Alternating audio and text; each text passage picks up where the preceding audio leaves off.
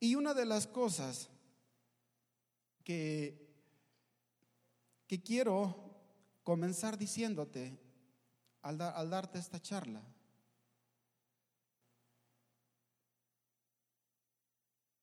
y es esto.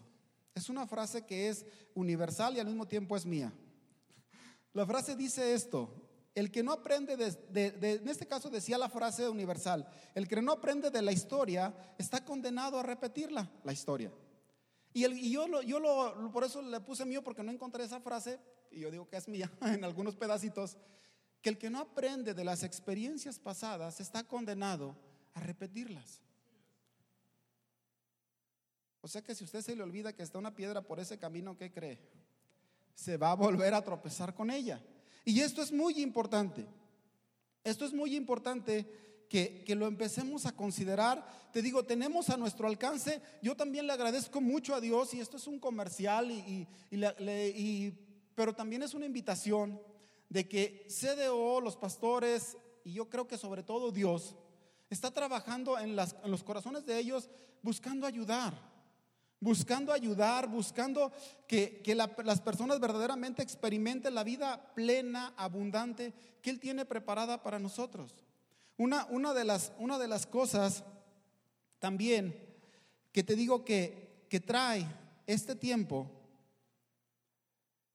que trae este tiempo, el estar en este tiempo, es que muchas cosas, ahorita estamos, te digo, en un tiempo especial, privilegiado, Ahora sí que te lo diría súper, súper. ¿En qué? En que tenemos la oportunidad de que muchas cosas pueden ser aclaradas, muchos mitos pueden ser derribados, muchos errores pueden ser corregidos y muchas heridas pueden ser sanadas. Muchas tradiciones y hábitos pueden ser cambiados. Estamos en un tiempo, mira, nuestros abuelitos Incluso la misma religión los tenía subyugados, los tenía pachurrados, no los dejaba. Las señoras querían levantar la cabeza, no, Dios dice que esto y usted para abajo. Y al, hombre le decía, usted sigue siendo el rey y nadie lo va a mover de ahí. Pero ahorita vivimos en un tiempo incluso que los chavos están hablando y están diciendo, hey, aquí me duele, pues, ¿qué pasó? Yo sí siento, ella, a ver, aclárame eso. Y no, no, no, no, no, no, no, a ti sí te la lavaron el coco, pero a mí no, a ver, no, no, dame más, dame más, más, más más razones, dame más cosas que me puedan llevar, que me puedan llevar a, creer eso que tú me estás diciendo. Y, y, esto, te digo, por eso te digo que es un tiempo privilegiado, es un tiempo en que podemos hacer las cosas diferentes.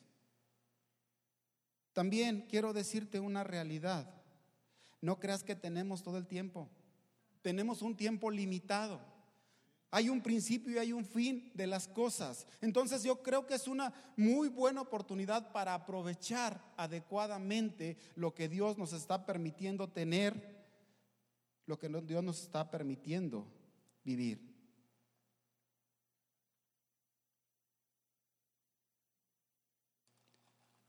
Otro sinónimo, otro sinónimo de extraño es desconocido ajeno, impropio.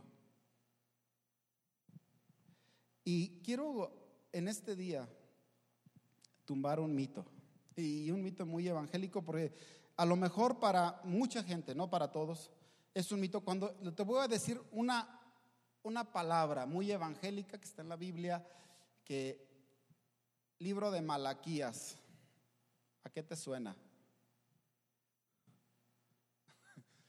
Más fuerte. Y te digo, te digo por, por este mito, en el mundo evangélico, alguien, alguien lo dijo por allá, lo dijeron que editó diezmos. Malaquías igual a diezmos. Y yo tenía, yo tenía resentimiento desde muy joven hacia el libro de Malaquías, porque conocí una persona que se llamaba Malaquías, no, no era evangélico, y se portaba muy mal, era muy fea esta persona, Malaquías. Y le tenía un, rechazo a este Malaquías. Y créeme que, que he descubierto que este Malaquías es una maravilla, que tiene cosas especiales, incluso, ya me puse una tarea por ahí con Malaquías, de las relaciones. Todo el libro de Malaquías, toda la profecía de Malaquías tiene que ver en muchas fracciones, en muchos pedazos, las relaciones, la relación padres-hijos, la relación Dios con ellos, la relación esposo y esposa. Y termina, cierra con una relación, hablando de los padres y los hijos y los hijos y los padres. Es, es bien interesante. Entonces, creo que hoy es la oportunidad de que tumbemos un mito, de que le demos en la torre un mito de que Malaquías solo está pensando en los diezmos. Y me gustaría profundizar, es la primera vez que disfruto Malaquías así, sin ir a los diezmos y, y las promesas, como buen evangélico, que siempre andan buscando las promesas, pero me gustaría una promesa más hermosa, que más allá de que si abre las ventanas de los cielos, que la primero que abra es que yo viva una vida abundante con mi esposa, con mi hijo, con mis padres, con mis hermanos, con mis vecinos. Eso es lo que más me interesa. Entonces te digo, ese es uno de los primeros, pues para mí sí era un mito. Si para usted dice, no, yo ya sabía que estaba ahí, eso incluso de que dice, Dios tiene el objetivo de producir hijos de ustedes para Dios. Creo que no sé si en otros libros aparezca esa palabra, pero, pero en ese libro, te digo, me encantó porque hay cantidad de, situaciones que, que tienen que ver con la familia. Y te digo, y esa es el de las más específicas. Dijo, yo quiero, yo espero de ustedes una generación de hijos que, sean para mí. Y eso me, impresionó. Por eso quise, quise tomar, porque iba a hablar solo del papá, pero a muchos ya no les pega porque dice, pues mi papá ya se murió, mi papá ya no está, y mi papá se portó muy mal conmigo, mi papá y mi papá. O sea, hay algunos que fuimos bien suertudos, que nos tocó un papá con todos sus errores, bueno, en pocas palabras, eran más las de cal que las de arena. O sea, de, entre injusticias y justicias eran como 70-30. O sea, hay, más que hablar de cosas buenas, también tenía sus cosas feas. Y las tiene todavía, gracias a Dios que está vivo y podemos platicarlas. y entonces, entonces te digo, es, es un privilegio poder, poder hacer las cosas diferente, poder considerar las cosas. Y te digo, y quise tocar más temas. Y quiero hablarte de tres, tres campos. Tres campos donde hay otro mito. Hay otro mito muy grande. Y agradezco a Dios porque, y, se lo, y también es un comercial, agradezco a Dios por este material que vamos a ver para los matrimonios.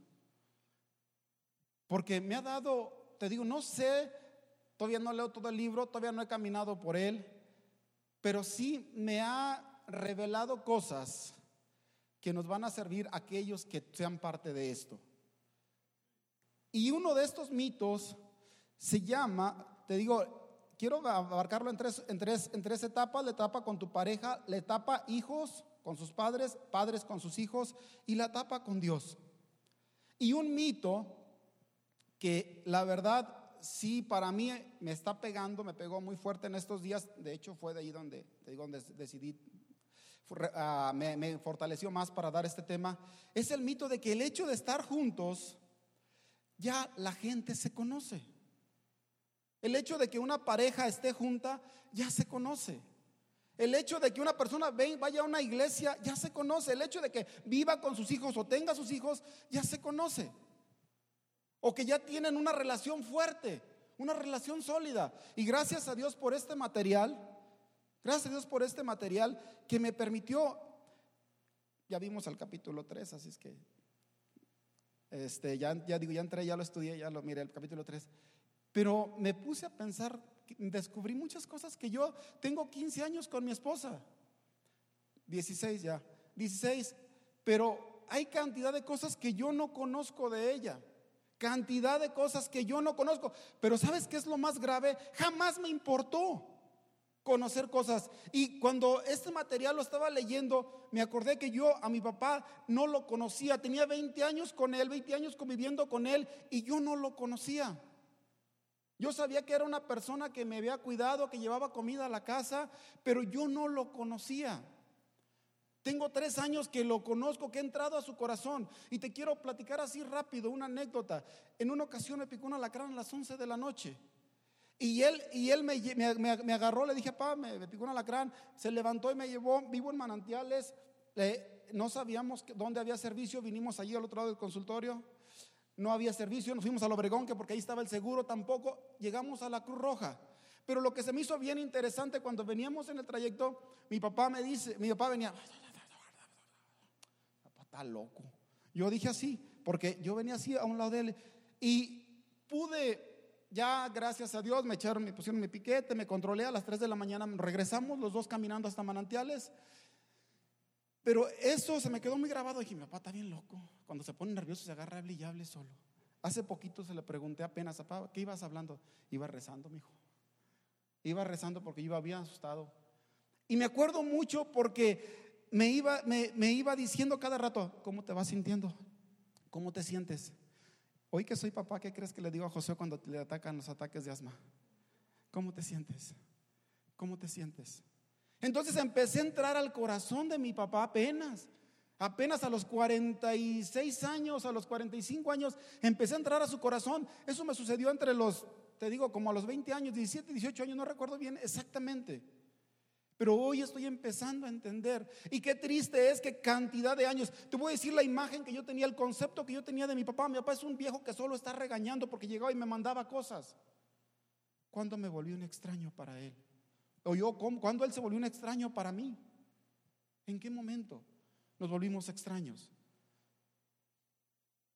Ahora yo quiero preguntarte, ¿cuánto tiempo tienes viviendo con tu pareja, con tus hijos y con Dios? ¿Y cuánto lo conoces? ¿Cuánto tiempo llevan juntos?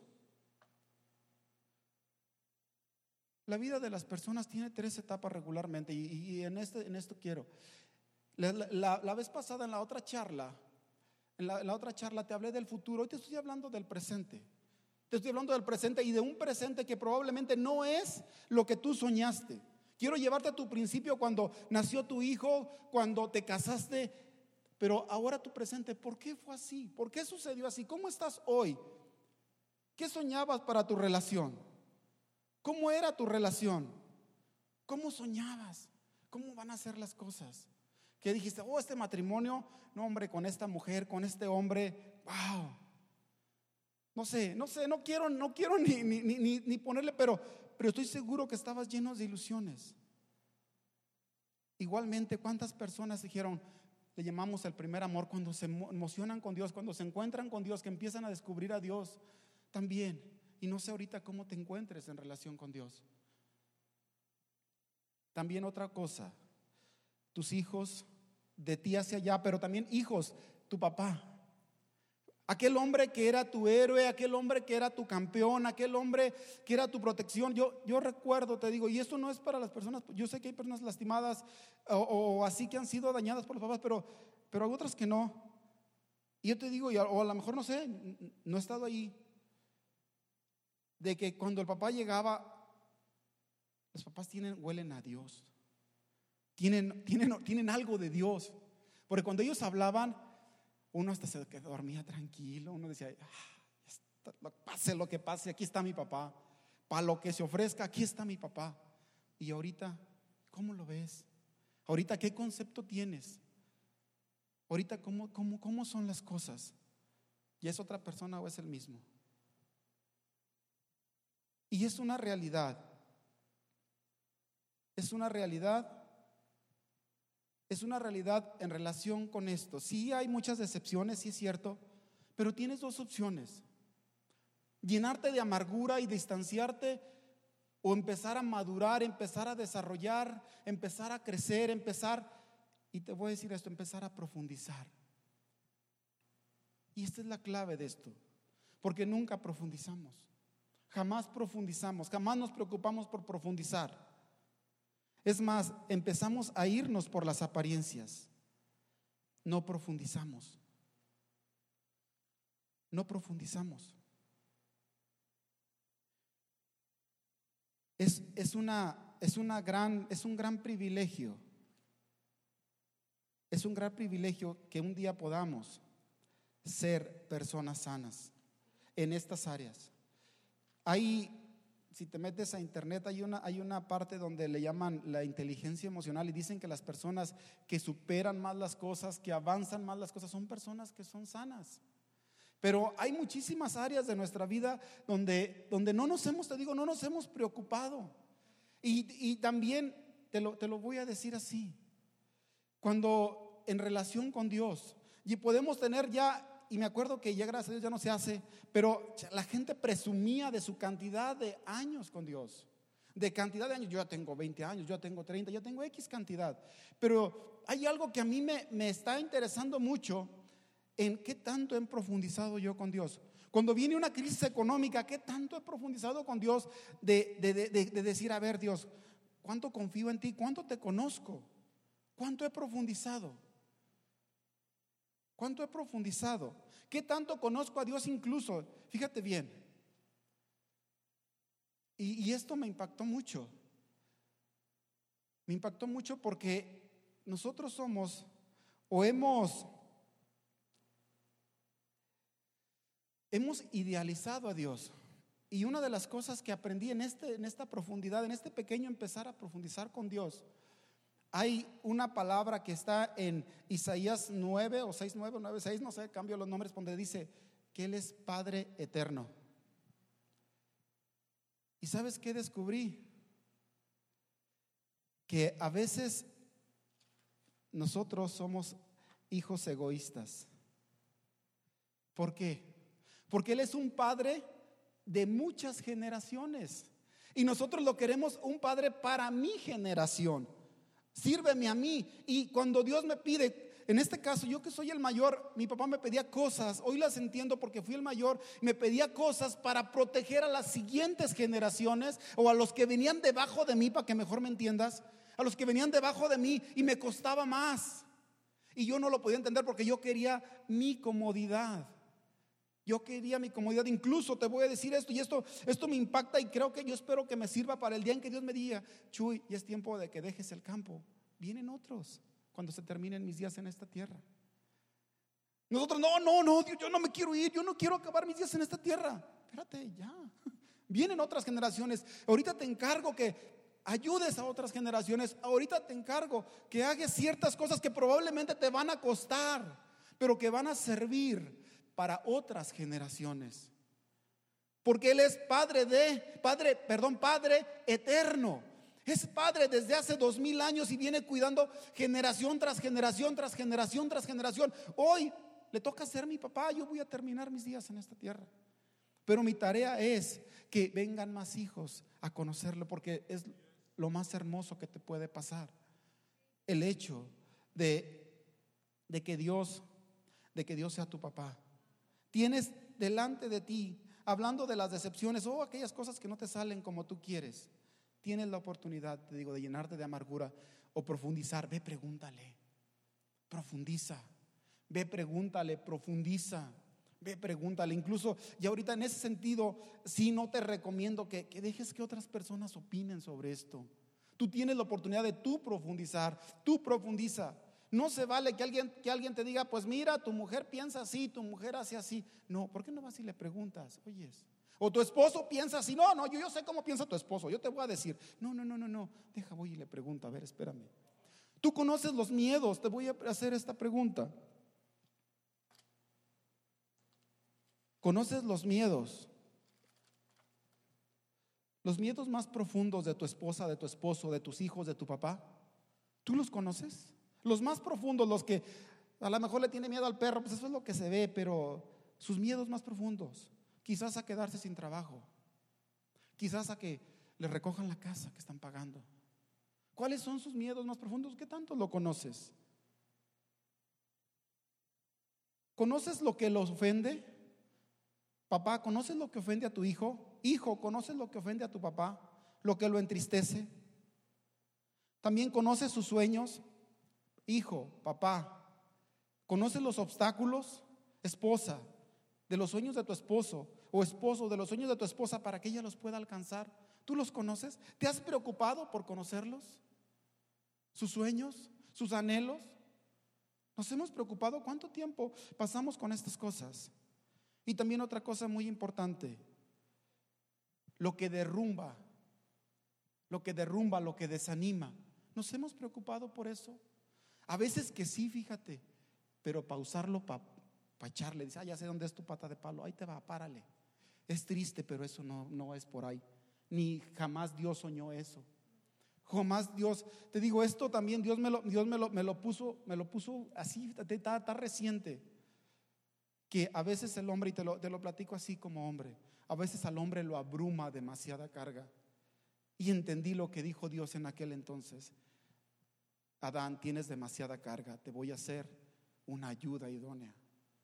Entendí por primera vez, pero ¿cuántas parejas a veces, en vez de ayudar a su esposo a que se le aligere la carga, no, viejo, como que te falta más, ahí te voy yo también. Y eso jamás Dios lo pensó, jamás Dios lo pensó. Entonces te digo, ¿cuántas de estas cosas, y ahora vuelvo a regreso al comercial, CDO estamos buscando que las parejas se vuelvan una sola carne como es el sueño de Dios? Y este material tiene ese propósito. No creas que nada, Simplemente es ayudarte, simplemente que las cosas cambien, que las cosas sean diferentes.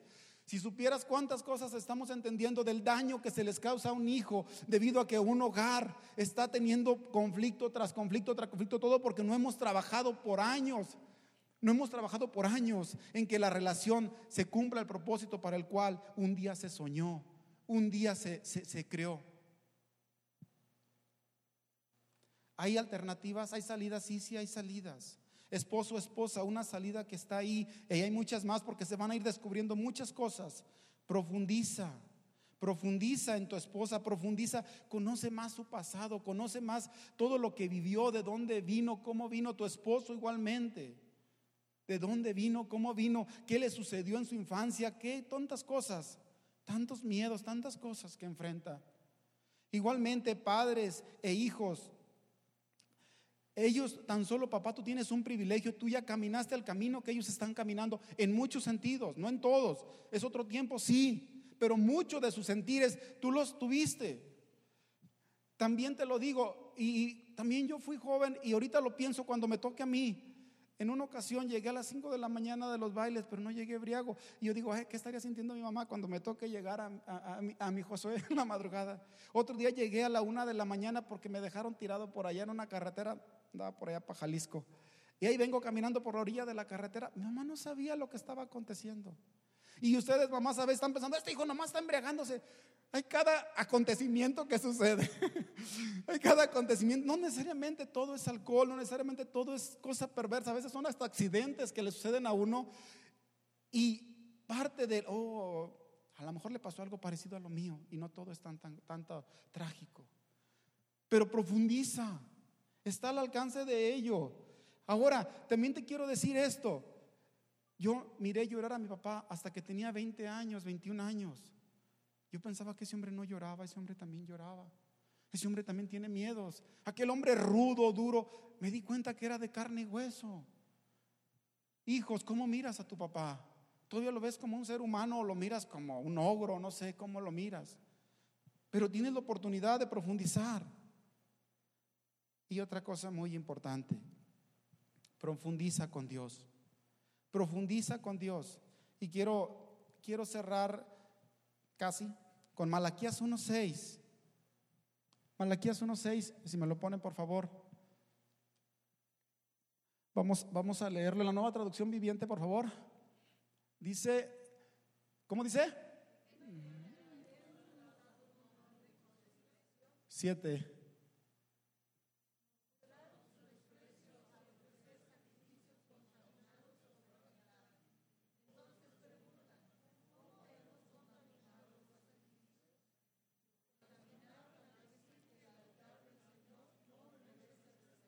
A ver, se me hace que me equivoqué. No sé si sea un antes o un después. Un antes o un después, aquí lo tengo para, para, no, para no mentirles. Ah, ah, ok, a ver. Vamos a leerlo juntos otra vez.